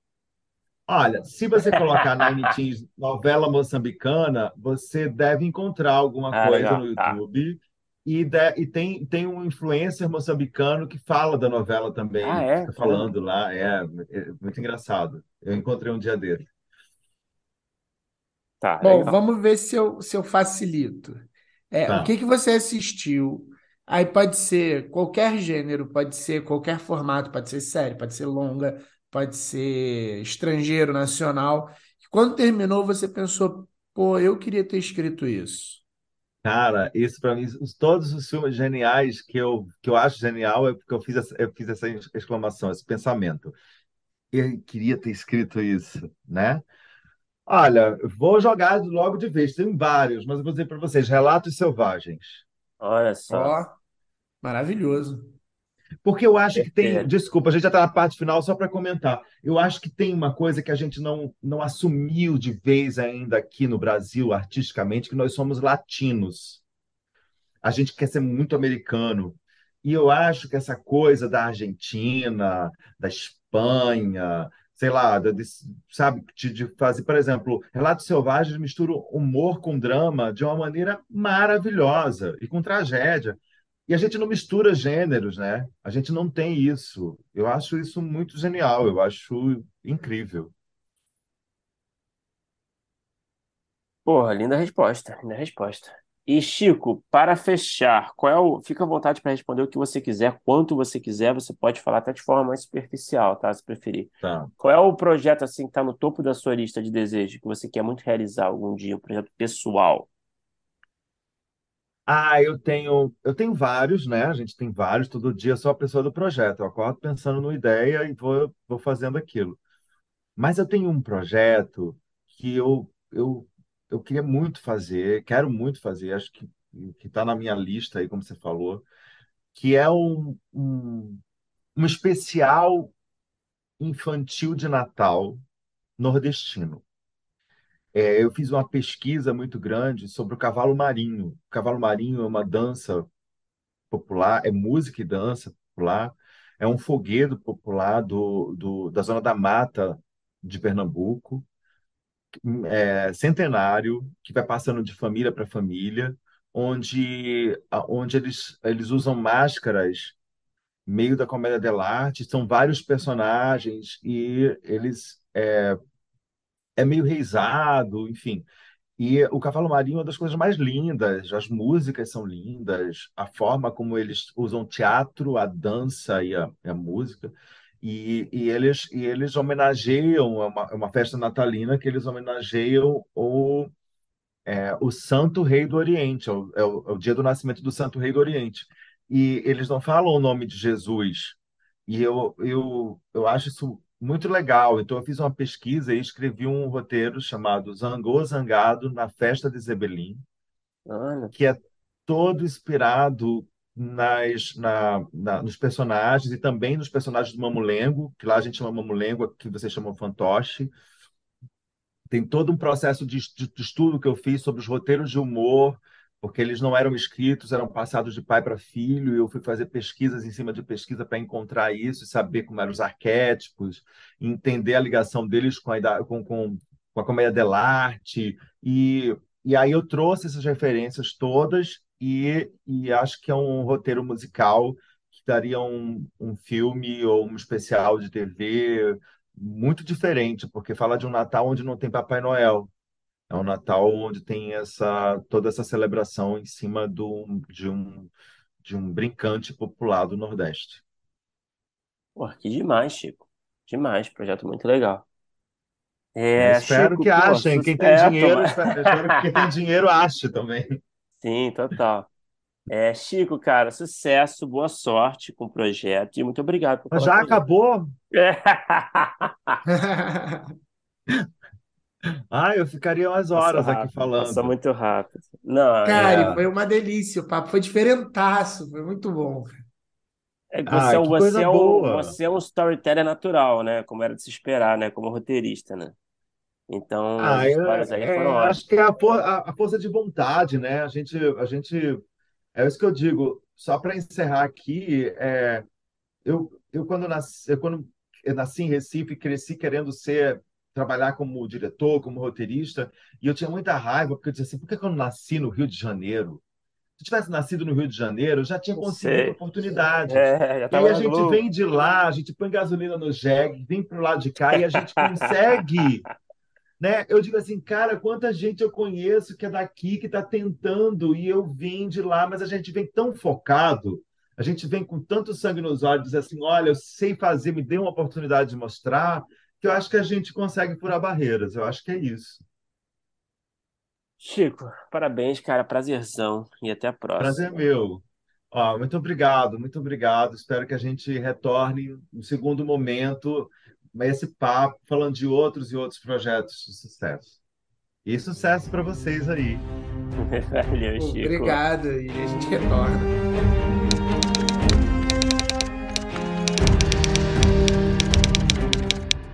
Opa, chegou até aqui? Muito obrigado por escutar. Conheça a nossa campanha de apoio na Aurelo em escute.orelo.audio barra primeiro tratamento. Por lá você pode ganhar recompensas exclusivas e nos ajudar a continuar conversando com os nossos roteiristas favoritos. Tem dicas, comentários ou sugestões? Fala com a gente pelas nossas redes sociais e não se esqueça de assinar o feed do primeiro tratamento pela Aurelo. Até a próxima!